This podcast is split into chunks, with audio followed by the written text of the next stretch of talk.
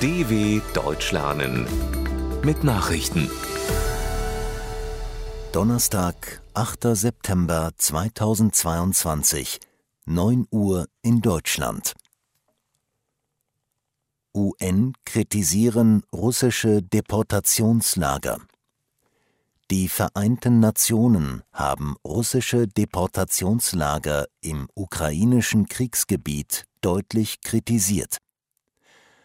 Die anhaltenden Beschuldigungen über gewalttätige Vertreibung und sogenannte Filtercamps Russlands sind extrem beunruhigend, sagte die UN-Beauftragte für politische Angelegenheiten Rosemary DiCarlo bei einer Sitzung des UN-Sicherheitsrats in New York. Die Chefin des UN-Menschenrechtsbüros Ilse Brands-Keris ergänzte, es gebe glaubwürdige Berichte, wonach ukrainische Kinder von ihren Eltern getrennt und nach Russland deportiert würden, damit sie dort schnell eingebürgert und zur Adoption freigegeben werden können. Ukrainischer Präsident Zelensky kündigt Kriegshaushalt an. Der ukrainische Präsident Volodymyr Zelensky hat für das kommende Jahr einen Kriegshaushalt angekündigt. Bei dem Budget würden mehr als eine Billion Grivna, umgerechnet 27 Milliarden Euro, für Verteidigung und Sicherheit aufgewendet. Soziale Verpflichtungen wie Pensionen müssten vollständig abgedeckt werden. Unkritische Ausgaben sollten auf ein Minimum reduziert werden, so der Präsident. Außerdem hat Zelensky indirekt die Gegenoffensive seiner Streitkräfte im Osten des Landes bestätigt.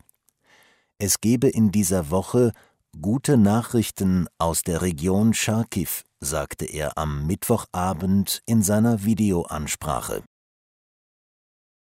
USA drängen Truss zur Einhaltung des Brexit-Vertrags. Die USA haben die neue britische Premierministerin Liz Truss vor einseitigen Veränderungen am Brexit-Vertrag mit der Europäischen Union gewarnt. Jeder Versuch, das Nordirland-Abkommen zu unterlaufen, werde sich negativ auf die Gespräche über ein Handelsabkommen zwischen Großbritannien und den USA auswirken, erklärte die Pressesprecherin der US-Regierung Karine Jean-Pierre. Das Nordirland-Protokoll sieht als Teil des Brexit-Vertrags besondere Zollregeln für Nordirland vor. Truss hatte als Außenministerin ein Gesetz vorangetrieben, mit dem das Nordirland-Protokoll ausgehebelt werden soll. Die EU kritisiert das Vorhaben scharf und droht mit dem Gang vor den Europäischen Gerichtshof zweiter Verdächtiger in Mordserie ebenfalls tot. Auch der zweite Verdächtige im Fall der Mordserie mit zehn Toten in der kanadischen Provinz Saskatchewan ist tot. Zunächst hatte die Polizei den 30-Jährigen in der Nähe der Stadt Rostan festgenommen. Dann wurde er in ein Krankenhaus eingeliefert, wo sein Tod festgestellt wurde. Medienangaben zufolge hat der Mann sich die tödlichen Verletzungen selbst zugefügt. Er soll vor drei Tagen zusammen mit seinem älteren Bruder, der kurz nach den Taten tot aufgefunden wurde, im indigenen Reservat James Smith Cree First Nation und in der Stadt Weldon zehn Menschen getötet und 18 verletzt haben Hamburg verleiht Ehrenbürgerwürde an Udo Lindenberg. Der Musiker, Maler und Schriftsteller Udo Lindenberg ist zum Ehrenbürger der Hansestadt Hamburg ernannt worden. In einem Festakt im Rathaus würdigte der erste Bürgermeister Peter Tschentscher die Verdienste des 76-jährigen Panikrockers. Der im nordrhein-westfälischen Gronau geborene Lindenberg, der seit rund 60 Jahren in Hamburg lebt, habe sich jahrzehntelang für Frieden und Toleranz eingesetzt und sei ein Hanseat aus Überzeugung, so der SPD-Politiker. Lindenberg ist der 37. Ehrenbürger der Stadt Hamburg und nach dem Komponisten Johannes Brahms erst der zweite Musiker, dem diese Ehre erwiesen wird. Licht und Schatten bei deutschen Teams zum Champions League Auftakt.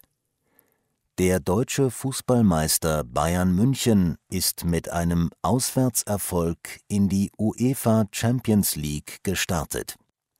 Die Münchner setzten sich beim italienischen Pokalsieger Inter Mailand verdient mit 2 zu 0 durch. Matchwinner war Leroy Sané, der in der 25. Minute den Führungstreffer erzielte und in der zweiten Hälfte Interkapitän Danilo D'Ambrosio zu einem Eigentor zwang.